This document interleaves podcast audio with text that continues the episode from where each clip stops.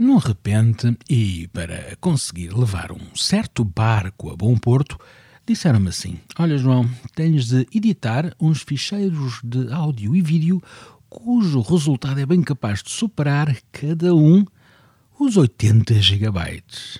Portanto, e como vais andar de um lado para o outro, convém encontrar uma solução portátil e catita que te resolva este queriproquo. Ou seja, e por outras palavras, João, toca encontrar um computador que tenha capacidade de processamento à séria para te safar dos problemas que de certo vais enfrentar. E na verdade, esse de certo foi o meu dia a dia durante um par de meses.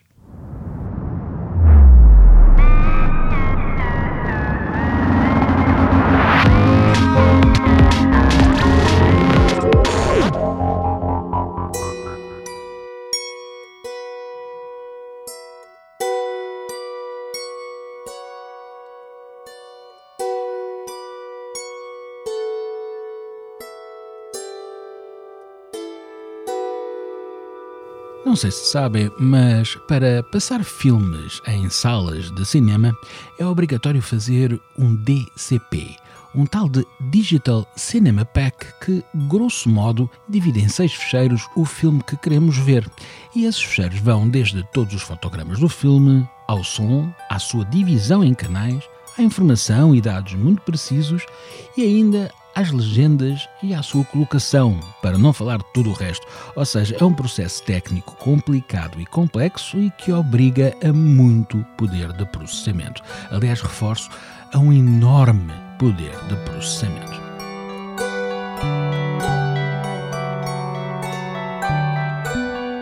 Para isto é preciso um computador valente, uma coisa séria, com muito poder e muita memória e muito patati patatá. E ora, se isto custa bastante dinheiro em desktops, imagine encontrar um computador portátil que consiga satisfazer minimamente estes requisitos.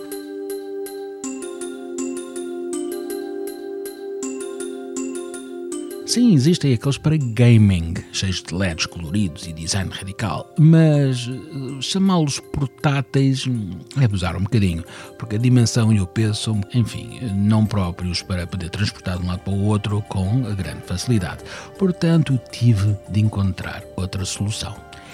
E felizmente, porque na vida tudo são acasos, a HP enviou-me para análise um portátil que tem descrito Workstation. E eu olhar para aquilo fiquei cheio de esperança. Será que era a máquina que poderia garantir o extraordinário desempenho que precisava? Por fora, sugeria ser um laptop normal, cinzento como os outros, e até com um peso decente, 1,8 kg. Um dos fatores mais interessantes deste HP é exatamente o seu design clássico, intemporal, que não dá muito nas vistas, mas que sugere ser de gama alta. E esse é um dos grandes atrativos para o consumidor tipo desta espécie de arma computacional porque quer ter uma bomba nas mãos, mas passar sem problemas pela segurança do aeroporto. O HP ZBook 15U vai na G6, ou seja, sexta geração. A versão que tive para análise é, tem um ecrã de 15.6 polegadas, Full HD anti-reflexo com 1920 por 1080 pixels com muita atenção, tecnologia de privacidade da marca, ou seja, podemos esconder o que estamos a ver dos olhares alheios, premindo o botãozinho específico que está ali no teclado. Ou seja, quem está ao nosso lado deixa de ver o que estamos a ver, mas nós conseguimos continuar a ver.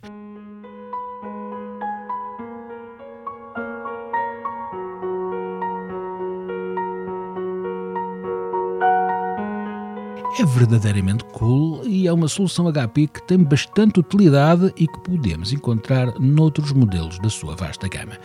Este ecrã é muito bom quando estamos em ambientes neutros, mas já sofre qualitativamente sob a luz direta de uma janela ou quando trabalhamos no exterior e convém ter isso em mente para quem gosta de estar a trabalhar em esplanadas. E eu conheço muito boa gente. Vou deixar aqui mais umas especificações, mas já sabem, está tudo no site oficial. Uh, temos 16 GB de RAM, um processador Intel i7 de oitava geração, com uma gráfica integrada UHD 620, mas que, aí agora atenção, é coadjuvada por uma segunda gráfica dedicada, uma AMD Radeon Pro WX 3200 com 4 GB de memória, o que sinceramente já dá para o gasto. O disco também me safou dos tais grandes fecheiros que tive de trabalhar, pois estamos a falar de um M2 com 512 GB de memória. Não é ótimo, não é o fim do mundo, mas chega e subeja para as necessidades de quem trabalha fecheiros pesados, desde que transporte um disco externo para backup.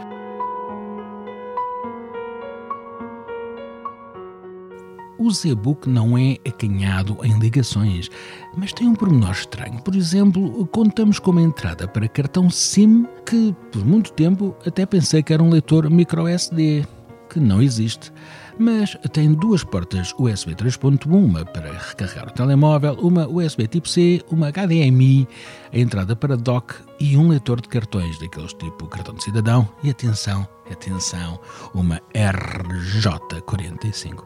É bem verdade, esta ligação física à internet através de um cabo e que desapareceu de quase todos os portáteis faz uma falta tremenda quando não a temos, garanto-vos. E pode safar muito trabalho quando o sinal Wi-Fi é fraco ou inexistente.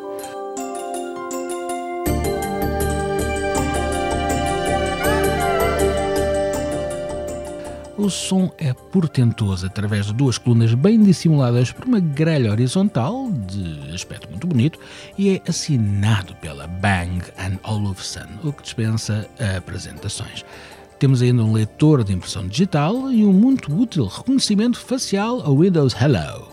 Bom, o que falta nesta secção de características, ah, é verdade, o teclado é retroiluminado e tem um sistema de drenagem, ou seja, eh, podemos até derramar um bocado de água que não se estraga. O toque é excelente e as teclas de ação diretas são mais muitas e algumas pouco usuais. Ainda temos um sensor NFC no trackpad para conectar rapidamente um smartphone ou outro acessório.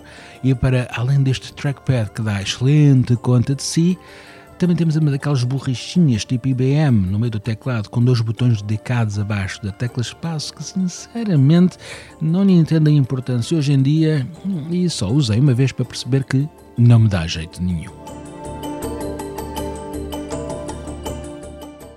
Convém salientar que a HP fornece toda uma suíte de segurança para o utilizador profissional que procura evitar qualquer azar. Para além de sistemas de recuperação até à linha de apoio, quem compra um destes HP sabe que terá sempre ajuda para ultrapassar um qualquer problema. Temos até uma janelinha que fecha a câmara frontal de forma muito prática e que deveria vir montada em todos os computadores da nossa vida.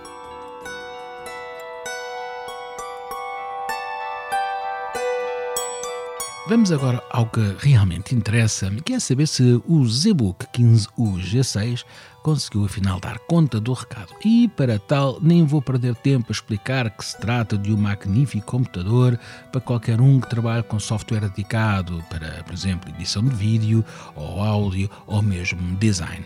Para esse aspecto, ou para esses aspectos, cumpre todos os requisitos com extrema rapidez, não aquece em demasia, embora o sistema de refrigeração pudesse ser melhor implementado, pois as ventoinhas de vez em quando fazem-se ouvir, o que pode aborrecer quem está ao lado. Mas claro, falamos de trabalho a sério, não de Excel ou documentos Word ou ver vídeos no YouTube, porque para isso é mal emprego mesmo que o sistema de som seja francamente bom, o que torna a experiência de ver filmes neste ecrã bem mais interessante. Este ecrã podia ser realmente mais brilhante e podia até ser maior, pois a moldura é grande para os padrões atuais. Mas serve bem os intentos e, como já referi, se trabalharmos no interior, temos uma qualidade imaculada. Por exemplo, Liguei-o a um projetor de vídeo um dia, numa sala dividida em duas partes, à frente e atrás, onde coloquei o Z-Book, e o público que estava sentado atrás preferiu ver os filmes através do ecrã do computador, portanto estamos falar de 15 polegadas, ao invés de mirar o enorme painel de vídeo uns metros à frente. Tal era a diferença de brilho e qualidade de imagem.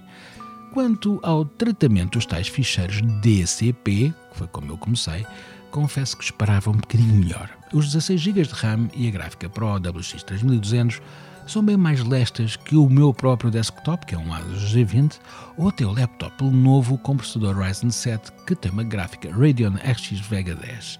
Aí a diferença de 8 para 16 GB é notória e o HP desembaraça-se mais facilmente na reprodução dos fecheiros, se bem que com ainda alguns drops de vídeo e alguns engasganços, mas muito menos grave que nos dois exemplos referidos e que são os meus computadores. Portanto, neste caso e neste campo, o HP realmente eh, é muito superior. Contudo, a rapidez com que transformou fecheiros MP4 em DCP serviu-me que nem uma luva e o CPU até faz um Turbo Boost para 44 watts, mas por menos de um minuto, o que pode ser curto para algumas funções.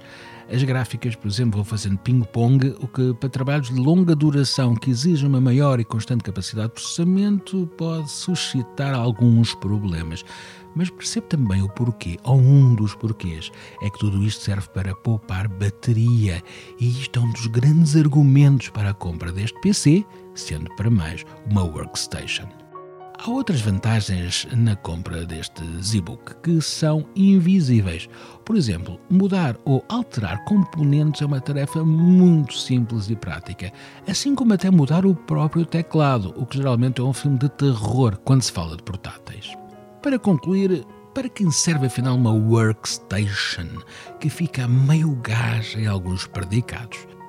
O ZBook 15U é perfeito para profissionais de certas áreas, mas não é de todo um gaming laptop. O seu design também não engana e aponta a um consumidor mais adulto e que não pretende dar nas vistas.